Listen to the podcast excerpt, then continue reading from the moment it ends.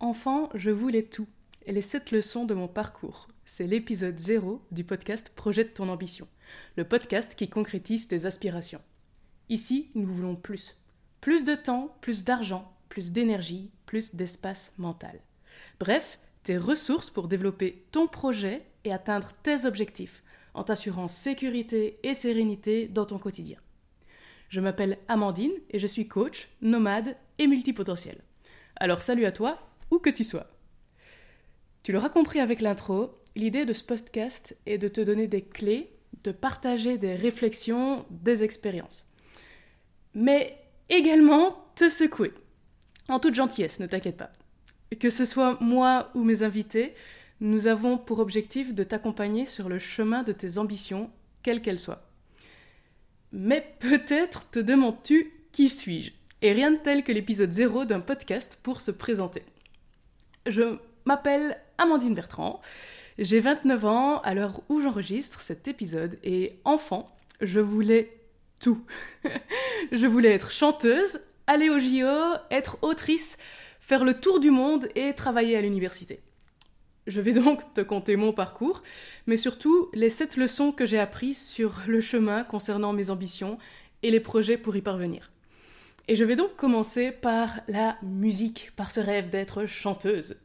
Donc, il faut savoir quand même une chose à mon propos, c'est que avant même de parler, je chantais.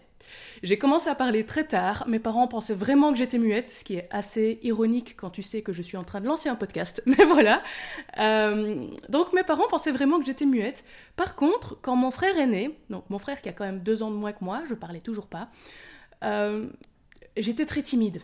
Et donc, quand l'infirmière venait à la maison, je me cachais derrière les meubles et je faisais quoi? Eh ben, je chantais. Je chantais, alors évidemment pas avec des paroles, mais je faisais. Bref, tu vois l'affaire. La musique, c'est quelque chose qui est important pour moi depuis longtemps, c'est pas pour rien que j'avais ce rêve. Mais voilà, voilà, j'avais cette croyance que je ne savais pas chanter, que je chantais faux.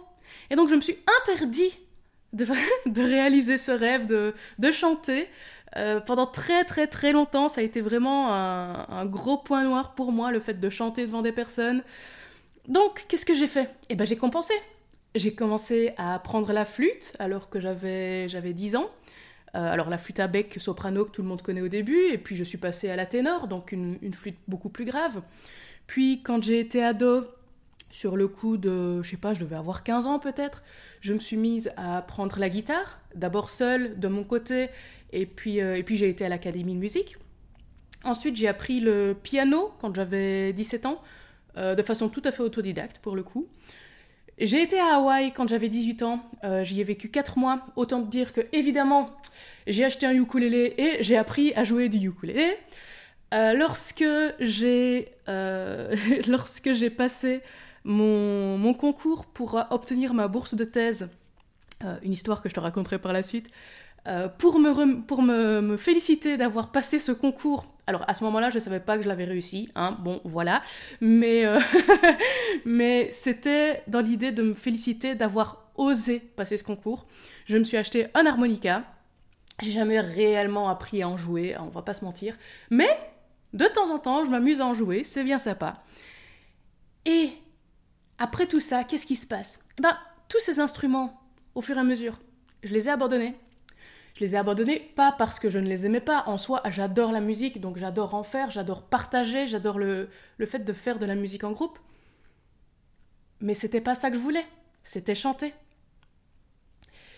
Et pour la petite histoire, il se trouve que à un moment, je devais avoir 25 ans, quelque chose comme ça, je me suis retrouvée dans un appartement qui était littéralement à côté du conservatoire de musique. Et le jour des portes ouvertes, je me suis dit, bah ok, je vais aller voir comment ça fonctionne. Et dans un coin de ma tête, c'était, je vais aller voir comment ça fonctionne pour les instruments. Parce que ça faisait tellement longtemps que j'avais abandonné l'idée du chant. Bon, il n'y a pas de hasard. Je me suis retrouvée, je me suis dans la salle, euh, dans la salle où les personnes apprenait à chanter, donc c'était vraiment toute la partie chant lyrique pour le coup. Et, et là, je me suis retrouvée à faire une audition, concours de circonstances, une audition devant l'une des profs. Et évidemment, là, elle me dit que bah, ça se voit que j'ai pas de technique vu que je n'ai jamais eu de cours à proprement parler pour chanter. Surtout, surtout le chant lyrique. Par contre, elle me dit, t'as une jolie voix, tu dois l'utiliser. Et là, grosse baffe. grosse baffe. Et c'est ça, ma première leçon, en fait. Pourquoi j'avais cette croyance que je ne savais pas chanter? Eh bien, simplement parce que c'est ce qu'on m'avait dit quand j'étais petite. Et c'était notamment une personne à laquelle je pense euh, qui avait énormément d'importance à mes yeux. Et donc pour moi, sa parole était d'or. C'était, c'était la vérité vraie, quoi qu'il arrive. Et donc ma première leçon de ce parcours que j'ai eu par rapport à ce rêve, c'est que des fois, nous donnons trop d'importance à l'opinion des autres. Et surtout, ne pas laisser de côté ses ambitions pour ça. C'est trop bête. Si c'est vraiment important pour nous, avançons, il n'y a pas de raison. Donc voilà, cette première leçon, euh, par rapport à où j'en suis dans ce rêve de devenir chanteuse, ce n'est très clairement plus ma priorité à l'heure actuelle, mais qui sait, pourquoi pas, ça reviendra à l'ordre du jour dans les années à venir. Je n'écarte pas cette idée. Mais à l'heure actuelle, déjà je chante avec mes amis quand l'occasion est là, et ça c'est déjà une large victoire pour moi, donc voilà, on y est bon. Passons du coup à mon deuxième rêve, d'aller aux JO, les Jeux olympiques. Quand j'étais enfant, je faisais beaucoup de natation. Euh, je nageais trois fois par semaine, plus les compétitions. Je suis bébé nageur, hein, donc euh, je, littéralement je nageais avant de marcher, je pense. donc euh, nager, l'eau, c'est vraiment mon élément. Et euh, c'est vraiment mon élément. Par contre, en fait, j'avais j'avais 10-12 ans, plutôt 10 ans, je crois, quand j'ai perdu, en fait, cette envie d'aller à la natation. Je, je n'aimais pas l'état d'esprit que l'on forçait à avoir. Je commençais à avoir des douleurs aux épaules. Euh, à 10 ans, je trouve que c'est quand même un peu jeune avec le recul, mais euh, à cette époque-là, j'avais évidemment pas le recul, c'était surtout que, voilà, j'avais un peu mal. Et mes coachs disaient, c'est parce qu'elle ne s'entraîne pas assez. Et ils me poussaient à faire plus d'entraînement, alors que l'air de rien, à 10 ans, faire déjà 3 euh, entraînements semaine, quand à la base, on va être honnête, c'était pas les compètes finalement qui me. C'était pas la hype des compètes qui me faisait vouloir aller au JO euh, oui, j'avais cette envie quand je me lançais dans la compète de faire de mon mieux, mais c'était pas euh, c'était plus me battre moi-même. Moi, j'ai toujours eu cette compétition en moi de comment je fais pour m'améliorer moi, comment je fais pour me battre moi, pas pour battre les autres, pour être la première, pour être la meilleure.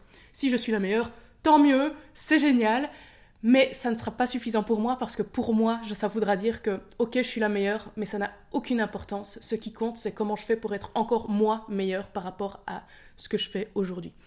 Et du coup, du coup, la natation à cette époque-là, ça, avait surtout un rôle de me vider l'esprit. C'était pas tant le fait d'être meilleure par rapport à moi-même, c'était vraiment pour moi une façon de me vider l'esprit, de bouger mon corps, euh, et puis d'être dans l'eau, comme je dis, l'eau c'est mon élément.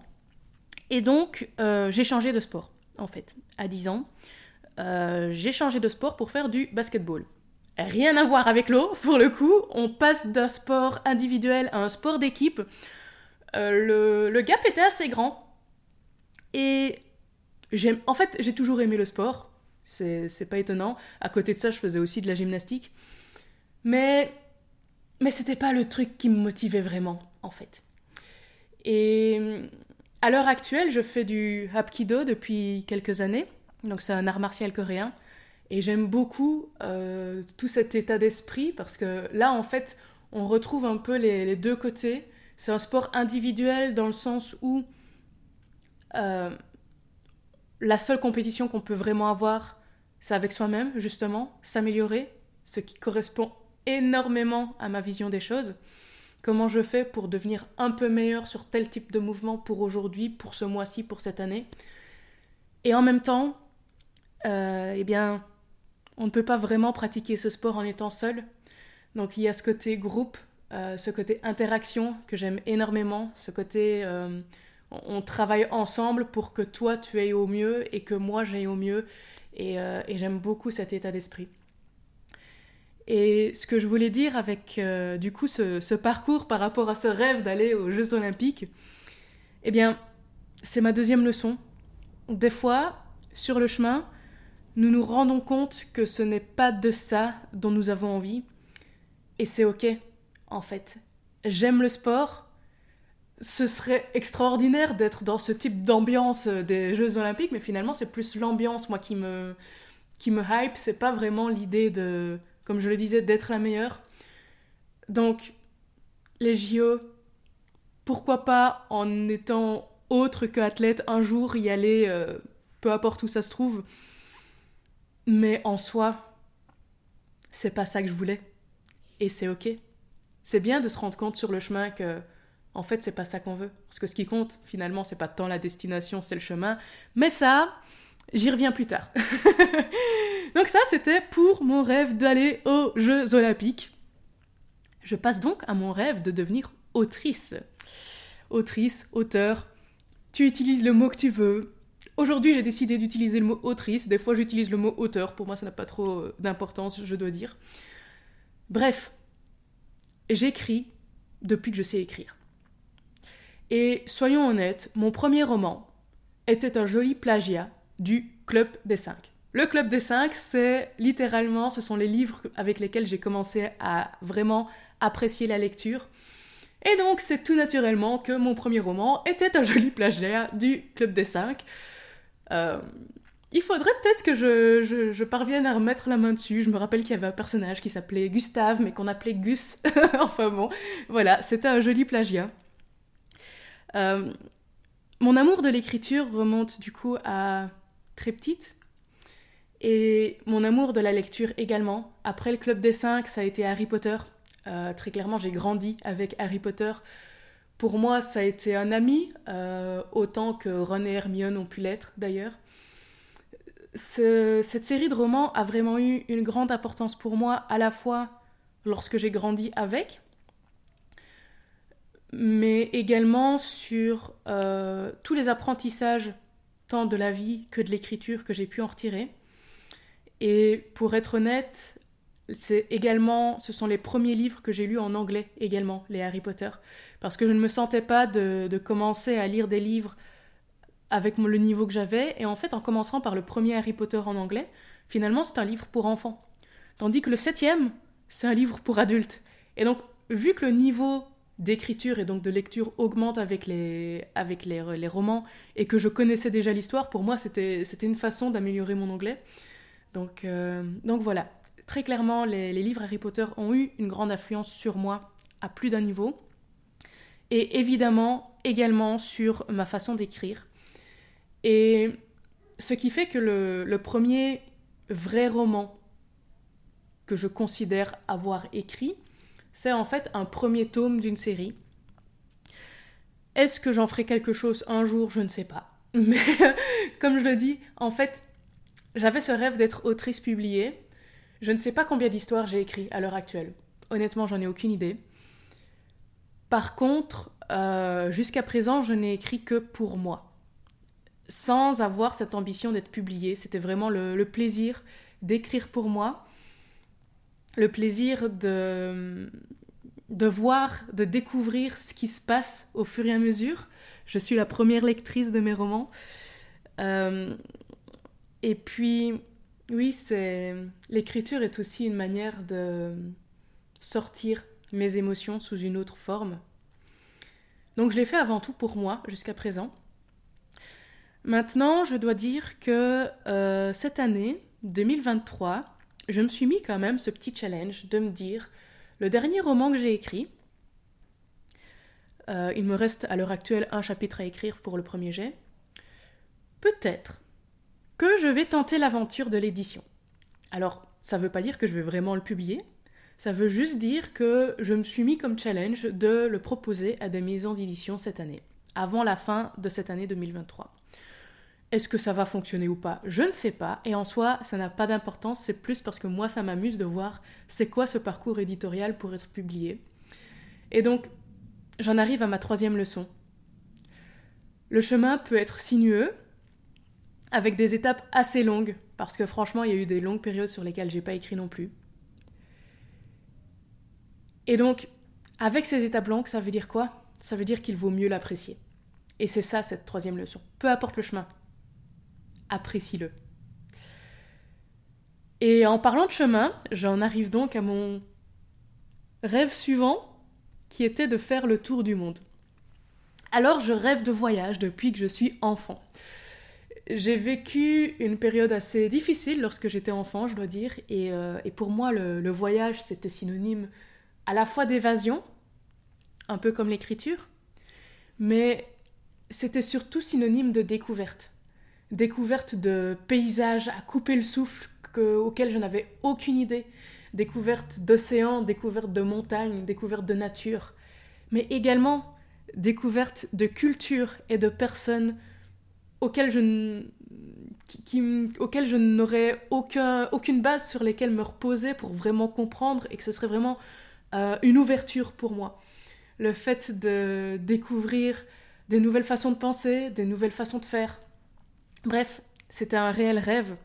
Et étant donné que je viens d'une famille qui n'avait pas nécessairement les moyens, on avait les moyens de vivre, euh, je vais dire correctement, on mangeait à notre faim, on avait chaud, et mon frère et moi, on avait la possibilité de faire une activité extrascolaire, et c'était top.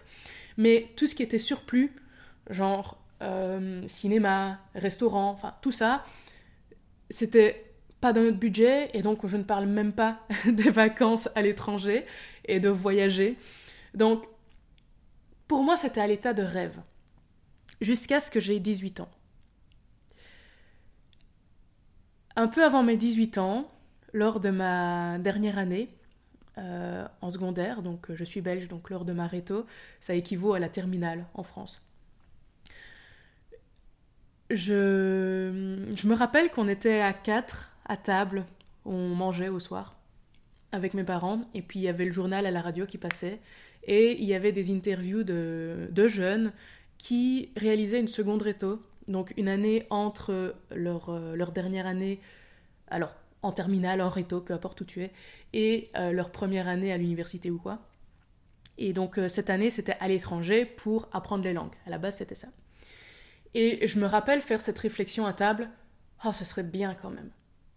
Ce serait trop bien. Mais pour moi, quand je, fais cette réflexion, bah, c'est un rêve inaccessible. Je sais qu'on n'a pas les moyens. Mais mes parents, qui ne parlent que français, ils voilà une opportunité pour moi.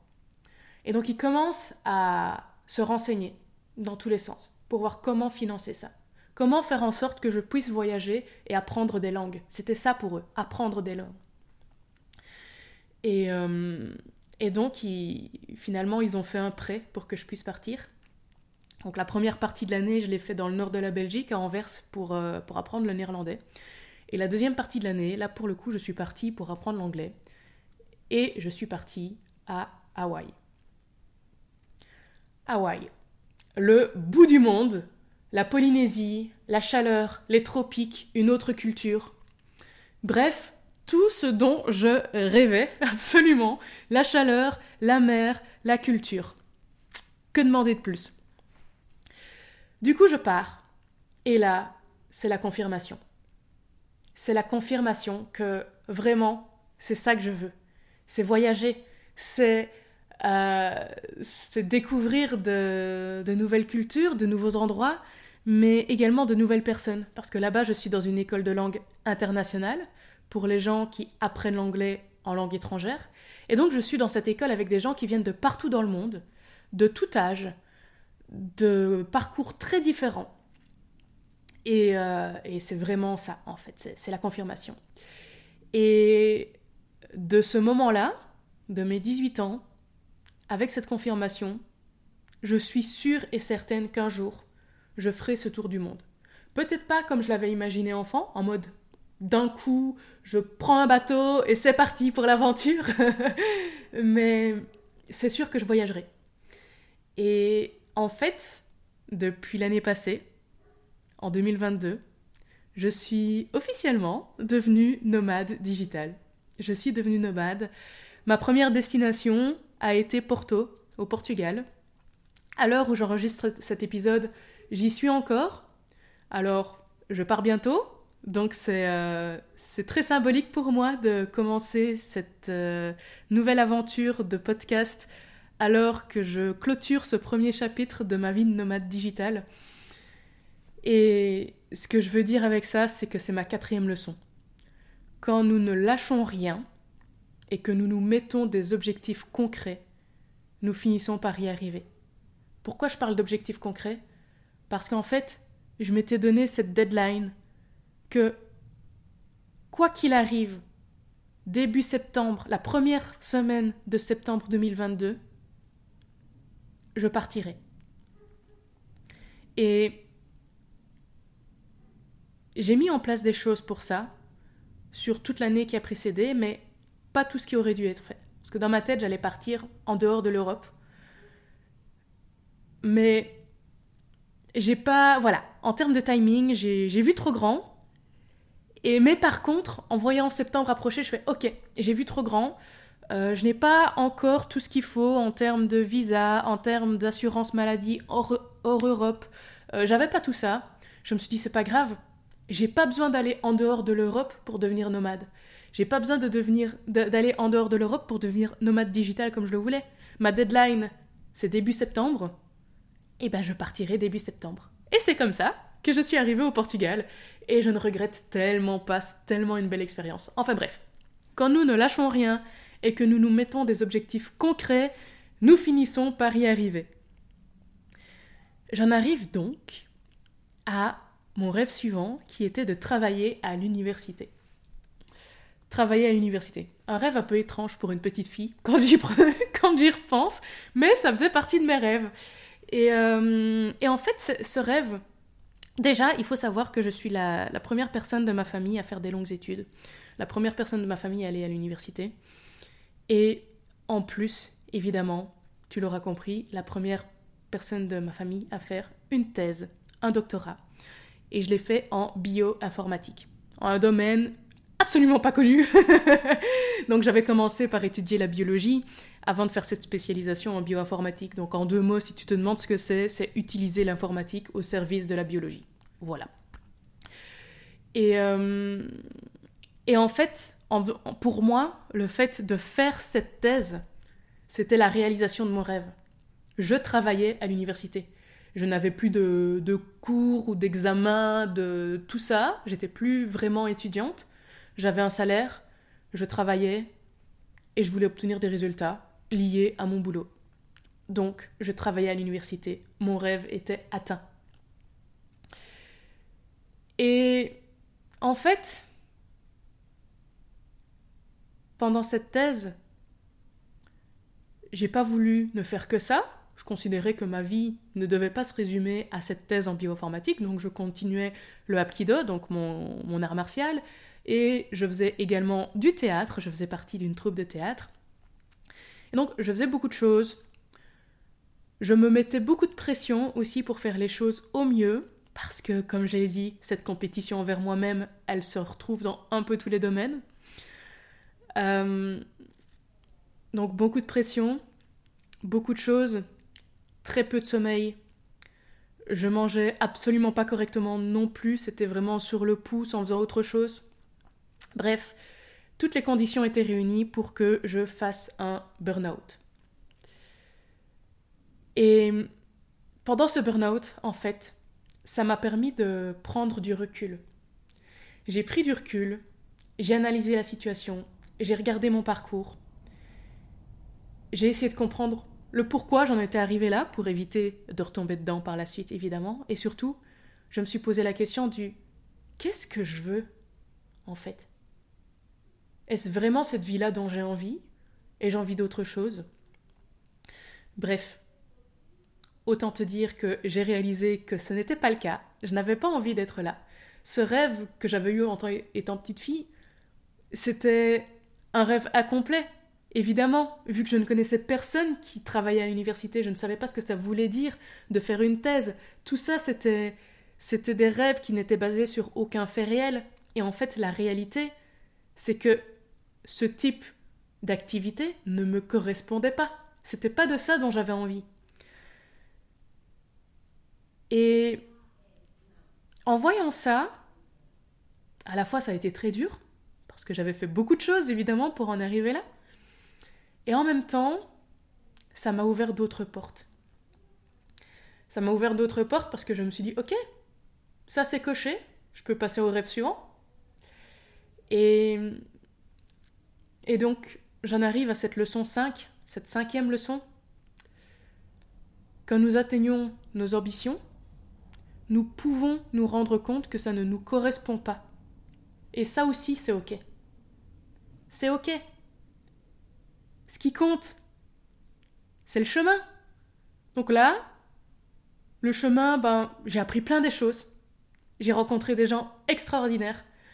Ça m'a ouvert des portes auxquelles j'aurais jamais rêvé. En fait, je, je n'y aurais même pas pensé. Donc, à aucun moment, je regrette le chemin. Je suis très contente d'avoir fait ce chemin. Mais la destination n'était pas pour moi et c'est ok. C'était juste une étape sur mon chemin et je l'ai continué par la suite. Et par la suite, du coup, j'en arrive peu à peu à mon présent je me suis intéressée au marketing en ligne, et notamment évidemment au copywriting et au métier de la rédaction lié au marketing en ligne. Tu l'auras compris, le métier de l'écriture, c'est quand même des choses qui m'intéressent. Et en même temps, j'ai réalisé que c'était pas tant le fait d'écrire pour les autres que je voulais faire. Écrire pour moi, oui. Écrire pour les autres, peut-être un peu moins.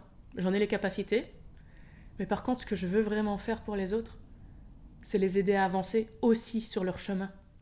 Sur ce chemin sans se mettre toutes ces barrières qu'on peut se mettre au quotidien, qu'on peut se mettre tout seul par la pression sociale, par, la, par notre éducation, par notre culture, enfin peu importe le pourquoi de ces barrières, on en a tous, qu'on se met à nous-mêmes.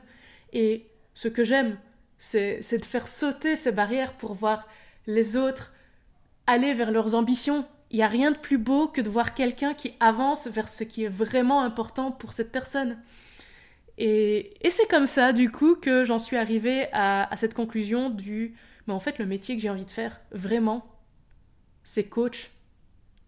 Je veux être capable d'accompagner quelqu'un à aller vers ses ambitions.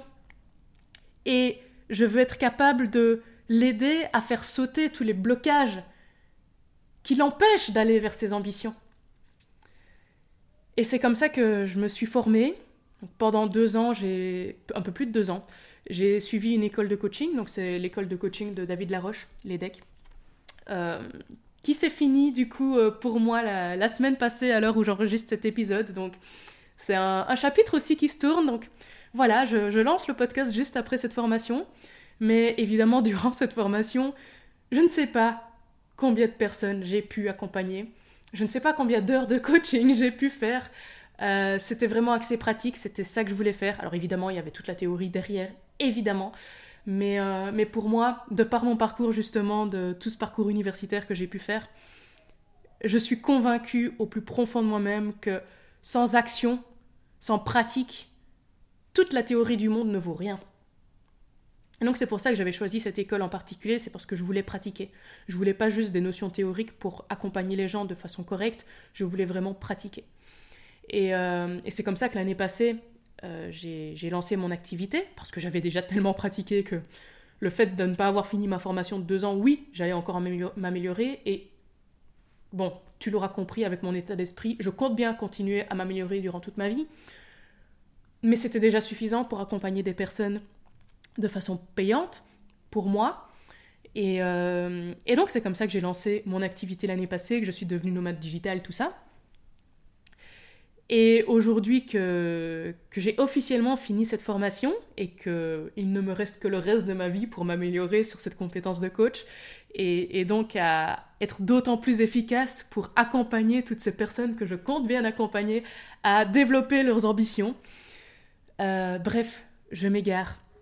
Je m'égare parce que là je suis déjà en train de voir euh, j'ai très envie, ça je ne l'ai pas encore fait, mais j'ai très envie d'organiser des retraites à l'étranger avec moi, où que je sois dans le monde, des retraites d'une à deux semaines euh, pour des groupes de 10 à 20 personnes à peu près, pour justement accompagner ces personnes à se reconnecter sur ce qui est réellement important pour elles et, et, et du coup à non seulement se reconnecter pour vraiment faire le tri en dehors du bruit du quotidien, mais en plus à, une fois que que cette personne à reconnecter à ce qui est réellement important pour elle, à mettre le doigt sur en fait c'est dans cette direction-là que j'ai envie d'aller, commencer à mettre en place des petites actions qui lui permettent d'avancer. Parce que, à nouveau, c'est bien d'avoir des rêves, c'est bien d'avoir des objectifs, c'est bien d'avoir de la théorie, mais sans pratique, sans action, on ne va nulle part.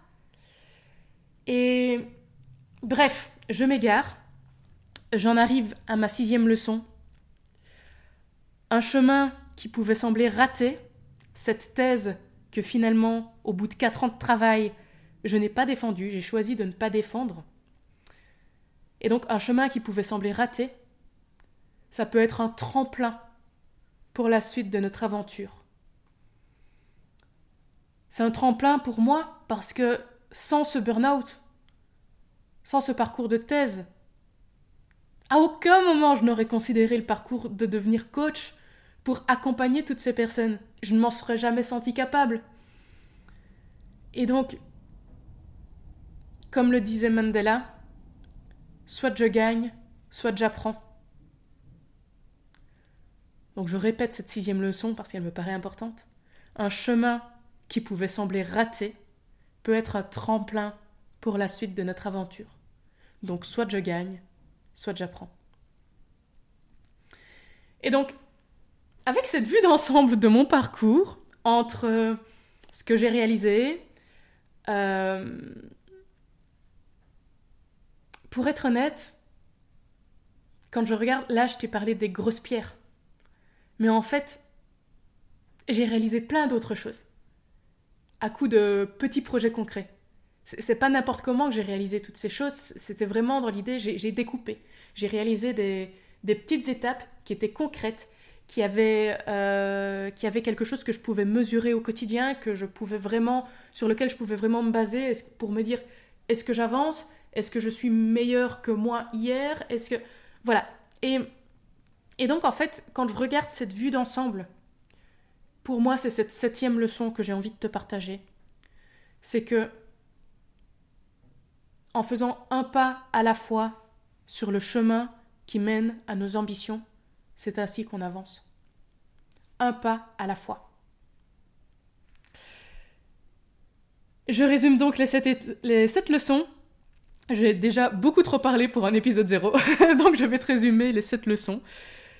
La première leçon, c'est que des fois, nous donnons trop d'importance à l'opinion des autres. Et surtout, ne pas laisser de côté ses ambitions pour ça. La deuxième leçon, c'est que des fois, sur le chemin, nous nous rendons compte que ce n'est pas de ça dont nous avons envie, et c'est OK. La troisième leçon. Le chemin peut être sinueux avec des étapes assez longues. Donc, il vaut mieux l'apprécier, ce chemin. Leçon numéro 4. Quand nous ne lâchons rien et que nous nous mettons des objectifs concrets, nous finissons par y arriver. Leçon numéro 5. Quand nous atteignons nos ambitions, nous pouvons nous rendre compte que ça ne nous correspond pas. Et ça aussi, c'est OK. Leçon numéro 6. Un chemin qui pouvait sembler raté peut être un tremplin pour la suite de notre aventure. Donc soit je gagne, soit j'apprends. Leçon numéro 7. Un pas à la fois sur le chemin qui mène à nos ambitions. Et c'est cette dernière leçon en particulier que j'aimerais que tu retiennes. Qu'importe tes ambitions, elles sont accessibles. À partir du moment où tu avances. Un pas à la fois. Des petits projets concrets ou de grands projets constitués de petites étapes, c'est ce qui te permettra d'avancer. Alors dis-moi, quelle est ton ambition? Et quel est le premier projet que tu mets en place pour avancer sur ton chemin?